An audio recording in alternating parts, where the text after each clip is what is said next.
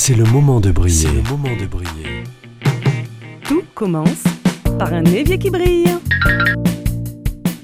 La cuisine, la vaisselle, le ménage, le repassage et le lavage.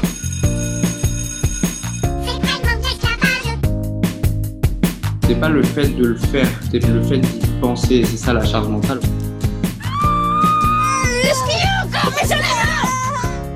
Please love by giving and taking. Give and be given. C'est le moment de briller. Une émission présentée par Alexandra Codine. Dans cette émission, nous partageons une méthodologie pour apaiser notre esprit, mais aussi notre maison de tout ce qui encombre. Ici, les voix négatives sont balayées avec autant d'attention que la poussière, que la saleté. Nous parlons de rangement, mais aussi de comment retrouver du temps pour ce que nous aimons, de tout ce que nous aimons. Et finalement, si ceux que nous aimons apprenaient à nos côtés à s'occuper de leur foyer, à aimer s'occuper de leur maison, de leur famille. Pour nous accompagner sur ce sujet délicat de la transmission à nos enfants, de l'intérêt de prendre soin de chez nous, j'ai le plaisir d'accueillir une professionnelle de la parentalité, j'ai nommé Juliette Cerceau. Bonjour Juliette. Bonjour Alexandra. Quelle joie d'échanger encore aujourd'hui avec vous, car habituellement c'est moi qui vous écoute avec beaucoup de plaisir dans votre podcast La boîte à outils des parents. D'ailleurs, Juliette, pour les auditeurs qui ne vous connaîtraient pas encore, pouvez-vous décrire en quelques mots votre podcast? Alors la boîte à outils des parents, c'est un podcast qui est publié tous les mardis. J'aborde un thème, divers et variés, et euh, je- j'explique ce thème, je l'analyse, et puis à la fin de l'épisode, je propose des solutions. Alors ce sont des solutions qui sont génériques forcément, puisque le podcast s'adresse à la Terre entière.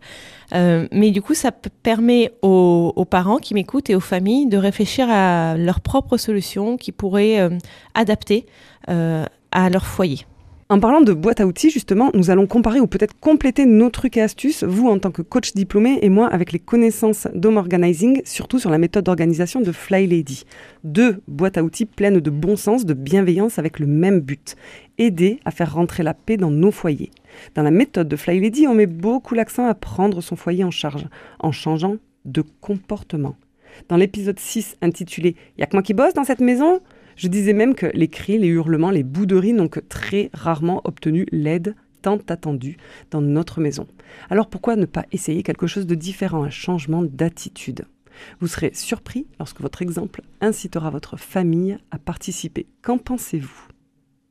Je suis tout à fait d'accord avec vous, Alexandra. Euh, c'est à cause de ce qu'on appelle, ou grâce plutôt, aux neurones miroirs. Alors les neurones miroirs, j'en parle longuement dans l'épisode 22 de mon podcast. En fait, euh, les neurones miroirs nous incitent à être le meilleur exemple pour nos enfants. C'est-à-dire que si on veut que nos enfants fassent telle et telle chose, soit dans telle ou telle attitude, ayons déjà cette attitude et faisons ces choses-là nous-mêmes. C'est pour ça que les mauvais exemples sont aussi très délétères pour nos enfants. Si on jette un papier euh, par terre, par exemple, alors qu'on demande à nos enfants de jeter le papier à la poubelle, ça peut pas marcher. Tout simplement parce que nos enfants vont nous voir jeter le papier par terre, ils vont se dire que c'est autorisé, en fait. Et que si nous, on le fait, eux peuvent le faire aussi. C'est c'est la norme pour eux, en fait. Donc il faut vraiment être le meilleur exemple pour nos enfants et on, nous pouvons l'être parce que nous sommes adultes et nous sommes maîtres de nous, de nos émotions, de nos ressentis et de nos actes, ce qui n'est pas forcément le cas pour nos enfants, ils sont encore trop petits pour euh, tout gérer eux.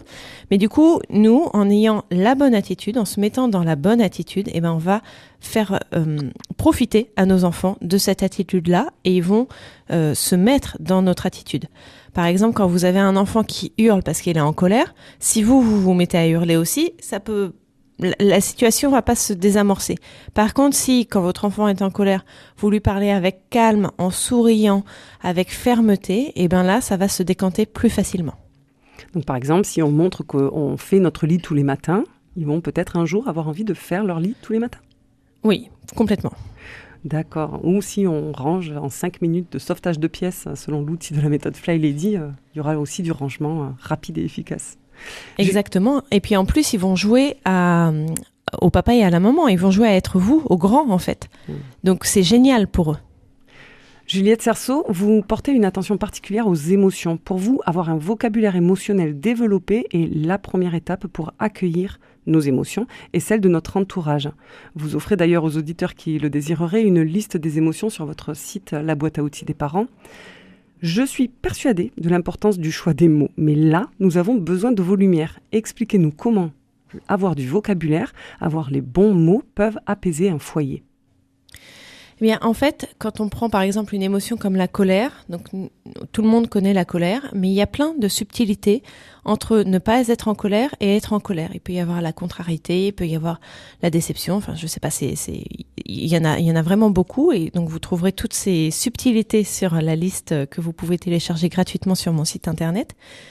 Et en fait, quand on ressent une émotion, la première chose pour la gérer et pour pas se laisser euh, embarquer par cette émotion, c'est de de l'identifier, mais de l'identifier vraiment avec toute la subtilité qu'elle a.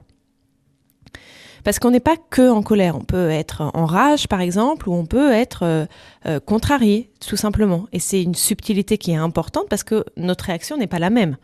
Euh, en fonction de l'intensité de l'émotion, notre réaction n'est pas la même. Et donc la première chose à faire pour gérer nous-mêmes nos émotions et pour apprendre aux autres à gérer leurs émotions, c'est de nommer l'émotion le plus justement possible. Et pour les enfants, on peut encore plus euh, leur donner les mots parce qu'ils ne les connaissent pas et on peut leur dire, euh, décrire ce qu'ils ressentent dans leur corps et dans leur tête, hein, les pensées qu'ils ont. C'est-à-dire que, par exemple, euh, quelqu'un qui est anxieux, il peut, je sais pas, avoir mal au ventre, avoir la gorge nouée, avoir l'impression qu'il peut pas parler, euh, ce, ce genre de choses qu'ils ne, qu'ils ne vont pas, euh, dont ils ne vont pas se rendre compte, mais qui sont importantes pour eux pour se dire, tiens, là, la prochaine fois que je vais ressentir cette émotion-là, que je vais avoir ce ressenti physique-là, je vais ressentir cette émotion-là, et comment j'ai fait pour la gérer après et pour m'en débarrasser? Pour vous, dès le plus jeune âge, les enfants peuvent intellectuellement et émotionnellement participer à la vie de la maison en s'amusant. On peut imaginer alors. Et d'autant plus parce que les, les enfants petits, ils adorent jouer avec ce qui les entoure.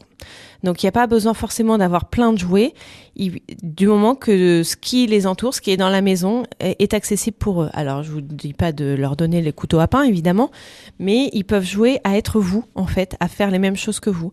Un enfant euh, qui voit sa mère passer euh, l'aspirateur, ou son père hein, d'ailleurs, ne soyons pas euh, sexistes, va avoir envie de, passer l'aspirateur aussi. Et il faut leur les laisser faire. C'est-à-dire que bon, ils vont pas aller dans les coins hein, évidemment, mais ils vont passer l'aspirateur parce que c'est amusant pour eux, c'est drôle. Et c'est pareil avec toutes les tâches domestiques.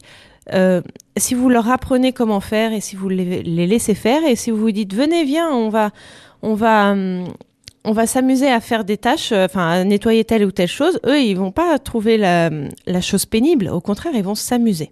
J'avoue que mes enfants, ils adorent faire les 10 minutes euh, de nettoyage de, vitres et de miroirs. Ils sont fiers, enthousiastes, amusés, contents, intéressés, pleins d'amour, heureux, ravis. J'ai fait couler un bain à maman, Il y a des piranhas dedans. un bon repas gastronomique. Omelette aux champignons toxiques. Puis j'ai refait la décoration. Un cratère au milieu du salon. Une gentille papouille à mon chat. Sur le ventre d'un anaconda. Regarde, j'ai fait un beau dessin. Une cible sur le front du voisin. Un joli cadeau pour mamie. Une belle collection d'insomnie. Bouge pas, je vais te chercher un soda. Merci, mais sans cura pour moi. Ah, attends, je viens d'avoir une idée. Ouh, Je sens que ça va mal tourner. C'est pas ma faute, je fais pas exprès. Moi je donne pas dans l'à peu près. La barre est haute, mais sans regret. Sans tes bêtises, on s'ennuierait.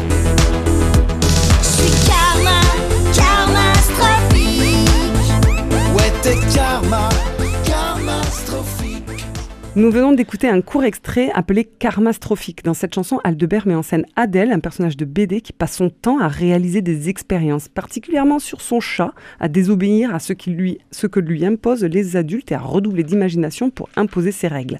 Juliette, nous avons besoin de vos lumières de coach parental. Comment se comporter avec amour envers nos enfants ronchons, agacés, voire énervés, lorsqu'on entend d'eux une participation à la vie du foyer? Comment réagir? Eh bien, en leur, déjà en leur expliquant pourquoi c'est important pour, euh, pour nous et pour la maison et pour eux qu'ils soient, hum, soient coopératifs, en ayant l'attitude qu'on voudrait qu'ils aient, c'est-à-dire s'ils sont ronchons, euh, ne nous énervons pas, ça ne fera qu'empirer les choses. On est maître de nous puisqu'on est adulte et on est capable d'être euh, dans la- l'attitude qu'on voudrait qu'ils aient.